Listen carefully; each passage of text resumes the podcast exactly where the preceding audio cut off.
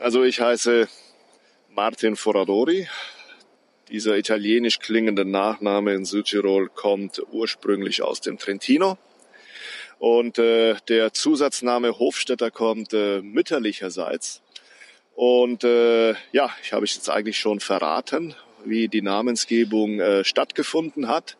Also das heißt, äh, Papa Foradori hat eine Nachkomme der Familie Hofstetter geheiratet und seit 1959 sind die Weinberge im Westen, das heißt in Tramin, mit dem Osten hier in Mazon verbunden.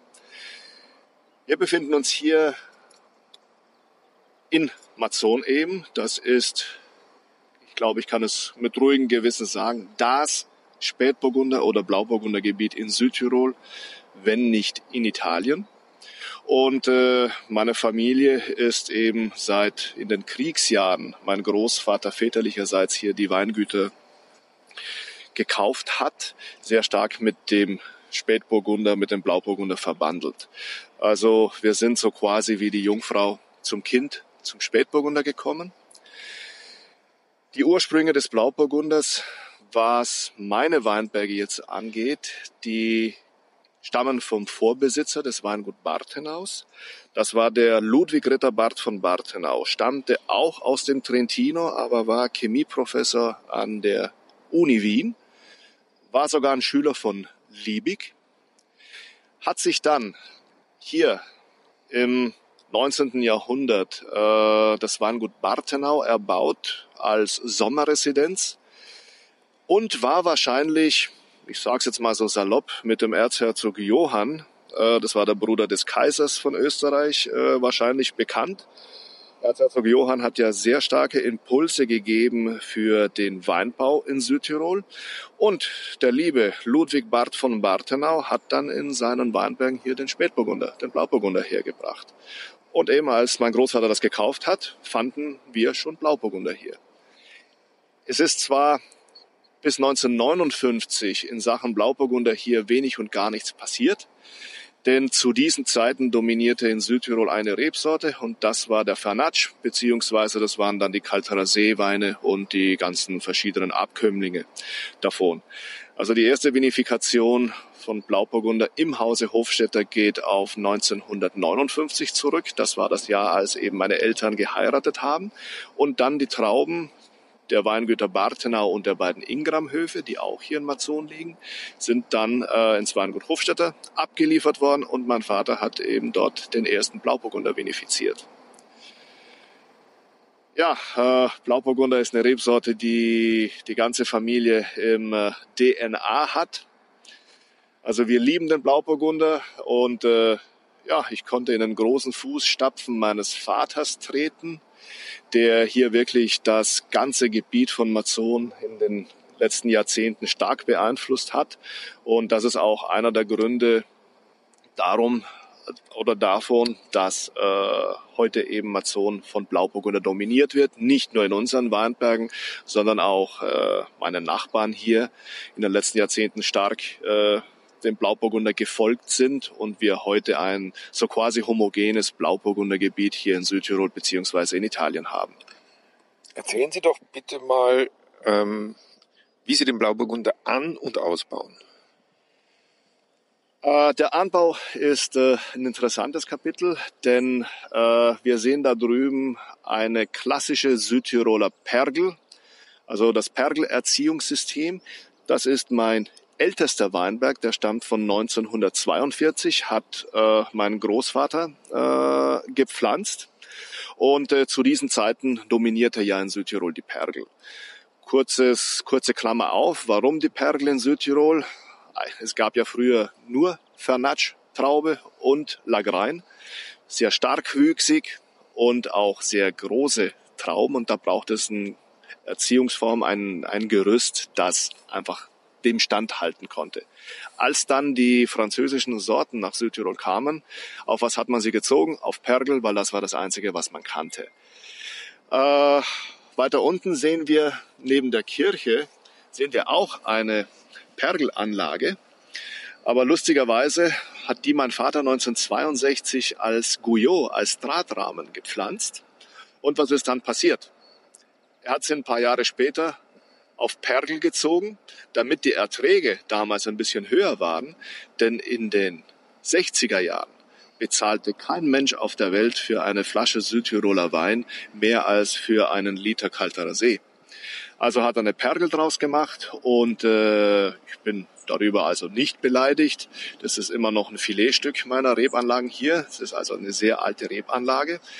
Aber wenn man äh, hier sich um 360 Grad dreht, sieht man eigentlich, dass, dass der Drahtrahmen, die Erziehungsform Guyot, also hier jetzt äh, langsam Einzug hält und das ist gut so.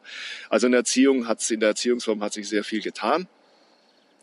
Guyot dominiert. Die Erträge sind jetzt natürlich von den 50er Jahren äh, mehr als halbiert und das ist auch äh, gut so. Von der Vinifizierung machen wir eigentlich nichts Besonderes. Die Trauben kommen in den Keller nach Tramin, nach ungefähr 20-minütiger Traktorfahrt, werden je nach Jahrgang und physiologischer Reife entweder ganz entrappt oder nur teilentrappt und nur leicht eingemeischt. Klassische Rotweinvergärung und äh, kurze Sedimentierung im Stahltank und die Weine kommen dann ins kleine Holzfass, bleiben dort ein Jahr dann erfolgt die, die Cuvée, also kommen die ganzen kleinen Fässer zusammen. Der Wein bleibt noch sieben, acht Monate im großen Holzfass, wird abgefüllt, sieben, acht Monate in der Flasche und dann kann er auf Reisen gehen.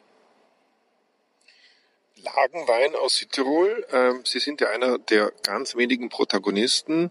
Ähm, es gibt, ähm, es gibt Ideen, äh, das auszubauen im Land ähm, und auch Widerstände. Können Sie uns das näher erklären?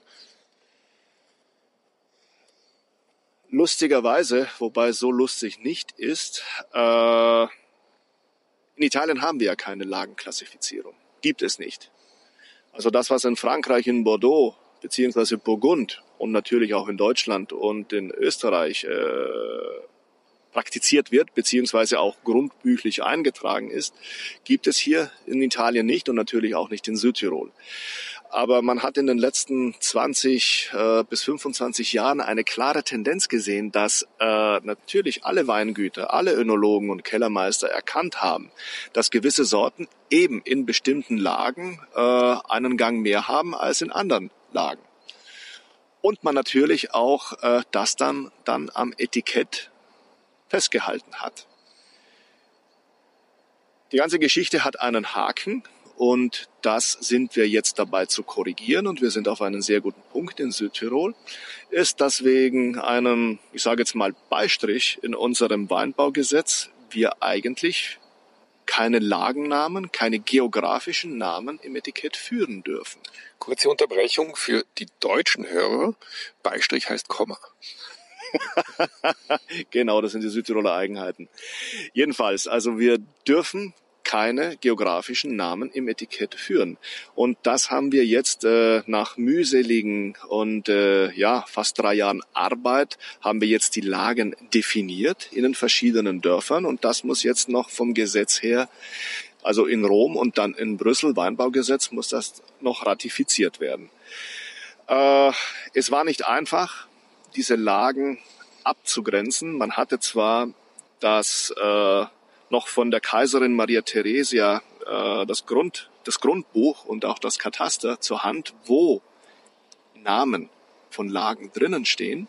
Die musste man aber dann auch äh, geografisch einfassen.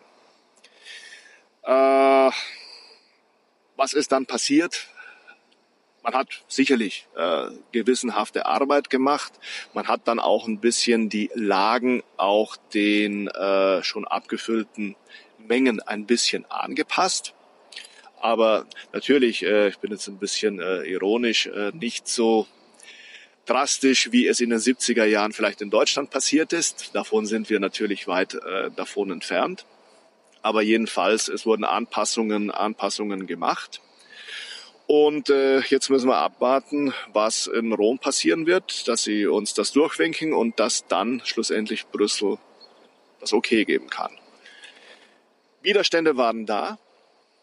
Äh, ehrlich gesagt kann ich nicht verstehen, warum. Aber man muss wissen, dass Südtirol zu 70 Prozent genossenschaftlich organisiert ist. Eine, jede Genossenschaft hat x hunderte verschiedene Bauern als Mitgliedern und es kann es durchaus nachvollziehen, dass es für eine Genossenschaft schwierig ist, Kleinstlagen separat zu vinifizieren und sich die Önologen das Leben oft leichter machen, indem sie die verschiedenen, die verschiedenen Parzellen praktisch zu einer homogenen Masse, wenn man das so sagen will, äh, zusammen vinifizieren, anstatt eben die einzelnen Lagen auseinanderzuhalten. Das waren eben hauptsächlich die Widerstände. Ich persönlich kann es nicht nachvollziehen, äh, weil ich glaube, eine Lage am Etikett ist ein Mehrwert für alle, nicht nur für den Betrieb, aber vor allem äh, für den kleinen Winzer, für den kleinen Bauer, der dann davon äh, sehr viel davon profitieren kann. Es muss einfach ein Umdenken stattfinden. Ähm, Südtirol ist mit seinen 5300 Hektar einfach zu klein, dass wir mit großen Marken der Weltweinszene konkurrieren können. Ich vertrete die Meinung, dass je mehr wir ins Detail gehen, umso besser ist es. Da bringe ich immer so ein äh, Beispiel, wenn wir heute die Menükarten der Restaurants aufmachen, dann wissen wir sogar, wie auf welcher Weide die Kuh war, wie die Kuh hieß, beziehungsweise was sie für ein Gras gegessen hat. Und das ist ja das Interessante beim Wein. Wo stand die Rebe? Was für ein Mikroklima? Was für ein Boden? Und was hat dann der Wein für eben für Charakteristiken. Und äh, das ist das Schöne beim Wein und ich glaube, äh, wenn es nach mir ginge, sollte das der Weg sein, den Südtirol verfolgen sollte. Viele sagen zwar, äh, das mit den Lagen ist verwirrend, der Konsument kennt sich nicht aus, kann ich auch nachvollziehen, aber wenn man bedenkt, dass mehr als 50 Prozent der Südtiroler Weine in Südtirol äh, konsumiert werden, das heißt, wir können fast mit einem jeden Weintrinker in Südtirol kommunizieren. Der trinkt den Wein vor unserer Haustüre. Von dem her ist die Kommunikation einfach wirklich sehr, sehr einfach.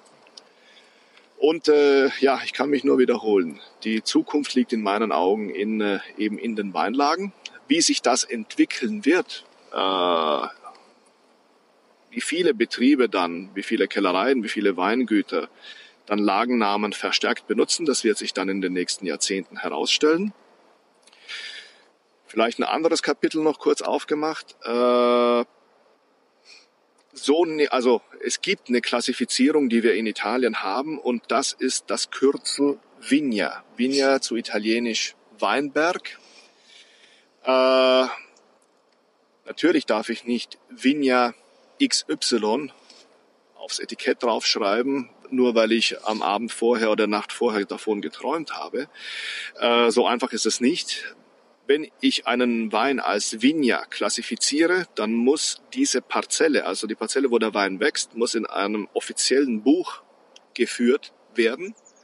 Und äh, wenn ich von dieser Parzelle 1000 Flaschen produzieren kann, kann ich nicht 1001 Flasche verkaufen.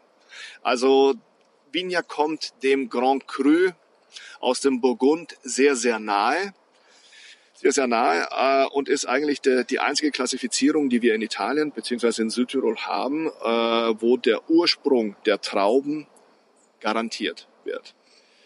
Auch da war mein Vater 1987 ein Vorreiter. Er war der Erste, der das Wort Vigna oder einen Wein als Vigna äh, verkauft hat, vinifiziert und dann verkauft hat. Und das war damals die Vigna Sant'Urbano aus dem Weingut äh, Bartenau. Das sind eben die Trauben, die aus dieser Rebanlage vor uns äh, hier stammen. In der Zwischenzeit haben wir alle unsere Einzellagen beziehungsweise die, die Weine, die aus den Höfen, die in unserem Besitz, im Familienbesitz sind, als Vigna klassifiziert, so dass wir auf eine stattliche Zahl von äh, sieben Weinen, die eben als Vigna verkauft werden, heute kommen.